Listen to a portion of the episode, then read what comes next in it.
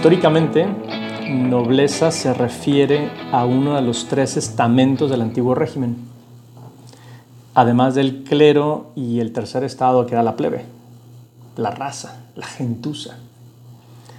Había dos tipos de nobleza, la real, a la que pertenecían solo los herederos de esas familias que se remontaban hasta el imperio romano, y la nobleza de privilegio, que era concedida por el monarca, el rey, el príncipe, el que fuera, a modo de recompensa cuando alguien daba un buen servicio al Estado. Como sabrás, en México y en otros países de América, a diferencia de la mayoría de las naciones europeas, están incluso prohibidos los títulos nobiliarios. Por lo tanto, nuestra única referencia a las personas nobles es esa noción de uso cotidiano que está más vinculada con, unos valores humanos altos, como la lealtad, la honestidad, la rectitud. Algunos dicen que la palabra noble viene de la latina nobilis, que es lo mismo que non vilis, o sea, una persona que no es vil, que no es villana, sino que es muy buena. Pero la verdad es que la raíz latina deriva más bien del verbo nosco, que es conocer. Por lo tanto, alguien noble es alguien que es conocido, notorio por su calidad de persona o por su sangre ilustre, que no es el caso. Por tanto, alude a una persona recta, sin mala intención, que es transparente en cuanto a sus acciones, una persona distinguida por sus hechos, por sus virtudes entre las demás personas. Hace poco, en un diálogo entre amigos, uno de ellos nos decía que ese era su ideal, ser reconocido como alguien noble. Y eso me puso a pensar en lo que implicaba la nobleza, el corazón noble. Y sí, es un planteamiento alto, muy alto, magnánimo, porque noble es la persona sincera, veraz, es el que demuestra una actitud justa hacia la verdad y por lo tanto desprecia el engaño. Lo relato una vieja canción de los ochentas que recuerdo que le gustaba a mi mamá, Hombre de Napoleón. Oh, un clásico que yo desconocía, pero que tiene una frase bien interesante. Dice él, no es más hombre el que parece ni el que grita más y espanta, sino el que tiene en su voz la verdad de su palabra. Claro, esa es la persona noble, que además es valiente, porque defiende lo que es justo sin miedo. Precisamente lo contrario de lo que le explicaba Juan de Zúñiga al joven Felipe II, que luego sería este gran rey, uno de mis ídolos de la historia. Le decía, quien habla mucho y no se le entiende es que tiene poco que decir o mucho que ocultar, que es peor. Nada que ver con una persona noble que busca lo bueno, lo verdadero. O como lo explica James Clear, es mejor empezar pareciendo un tonto y aprender de los errores que hacer la finta de ser un genio e ignorar nuestros defectos.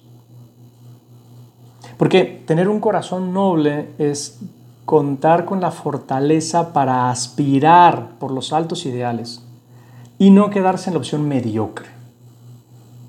Y hay que hacerlo notar. Mediocre no es lo mismo que buscar el punto medio, que eso es la virtud.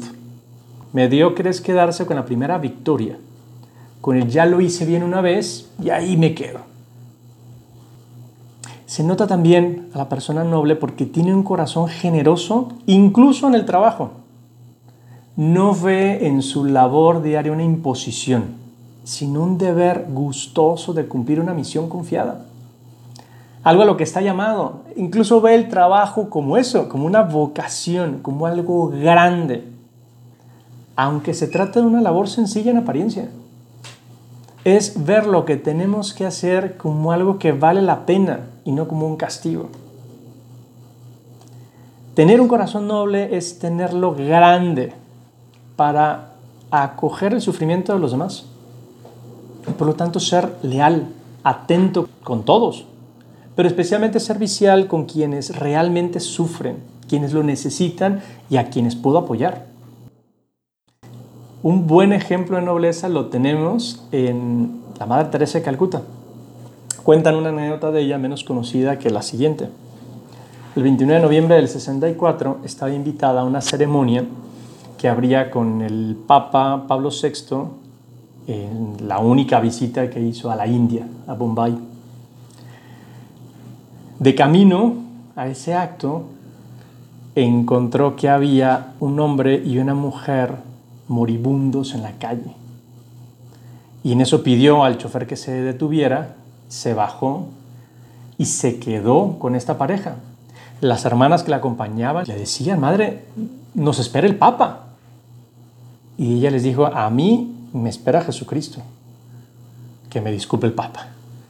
Y se quedó cuidando del moribundo, porque el Señor a los minutos se murió, y luego se llevó a la esposa a una de las casas de las residencias que tenían para apoyar a gente así.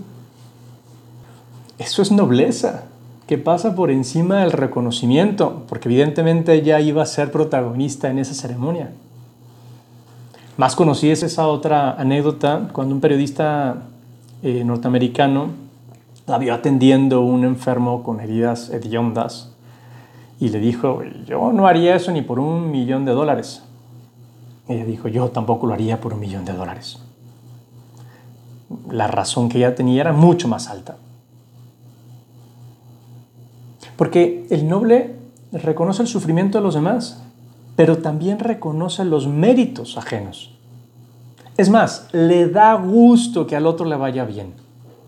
Porque como es alguien que busca el bien, lo encuentra donde aparece. En cambio, el que piensa mal de los demás hace sufrir a otros, pero sobre todo se hace sufrir a sí mismo. Porque esa mala vibra es un veneno poderoso que nula la vista, que agarrota los sentidos y que empequeñece el corazón. Cuando hablamos de una persona noble, se entiende que se trata de alguien que siempre intenta actuar rectamente, con sentido de justicia, que no tiene intenciones ocultas y que procura no dañar a nadie. Hago énfasis en el intenta y en el procura, porque no es perfecto. Por supuesto que se puede equivocar pero al menos intenta que eso no suceda. Incluso cuando se trata de un caso de legítima defensa, la persona noble procuraría hacer el menor daño posible. Por ejemplo, si alguien habla mal de él, en vez de defenderse contraatacando, y muchas veces eso, un ataque directo a la persona que le está ofendiendo, más bien intenta que se vea la realidad de los hechos sin necesidad de disputas amargas, sino centrándose en la verdad y listo. Por eso, el talante de un hombre noble es más bien optimista. Ve lo bueno, ahí es donde se para. Como su actuar siempre se encamina a lo bueno, también encuentra lo bueno en cada persona. Y eso eso le hace ser atractivo, un imán de los demás.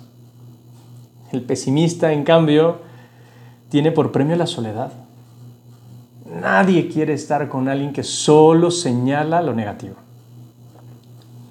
Aristóteles en Ética Nicómaco lo refiere a los amigos y dice esto, cuando las cosas marchan bien, la presencia de los amigos hace nuestra vida agradable y crea la impresión de que nuestros amigos se complacen con nuestro bien. Por eso deberíamos estar atentos de invitar a nuestros amigos a compartir nuestra buena fortuna, porque es noble hacer el bien a los otros. Y en cambio, no buscarles necesariamente cuando lo pasamos mal, porque los males se deben compartir lo menos posible. Basta que ya sea uno el desgraciado. Es que el alma noble, como va buscando una meta alta, no se quiere fijar en las tonterías del suelo. Esas las deja pasar. Las cosas que no están del todo bien, ¿qué más dan? Ya mejorarán, ya se hará algo para que mejoren. Por eso mismo, al intentar buscar su objetivo, tampoco es que odie al adversario, lo respeta, lo reconoce, reconoce sobre todo su valor y su dignidad. Y cuando termine esa contienda o ese alegato o esa discusión, olvida el enojo. No va a cultivar en su corazón ese deseo de venganza, porque perdona, sabe perdonar. Es una persona que no se sobreestima y por lo tanto aprende y agradece todas esas interacciones que tiene con personas que pueden pensar distinto. ¿Qué es lo contrario al noble? El mezquino. Es el que solo busca su propia meta, el que solo piensa en sí mismo. Confunde su propio interés con justicia. Yo lo merezco. Y no importa lo que suceda con los demás. Si alguien obstaculiza sus deseos, le odian, le insultan, le denigran. Están dispuestos a cometer cualquier atropello cualquier maldad. Es que el mezquino es insensible a los demás y es capaz de burlarse ante la fragilidad del otro, porque precisamente aprovecha esa debilidad para señalar lo peor, ¿no? para que se note. ¿Ya de qué diferencia con quien tiene un alma noble? Porque este otro, el noble, es un ser crecido, ha desarrollado constructivamente su ser personal y social y procura el bien propio y de los demás sin cálculos egoístas.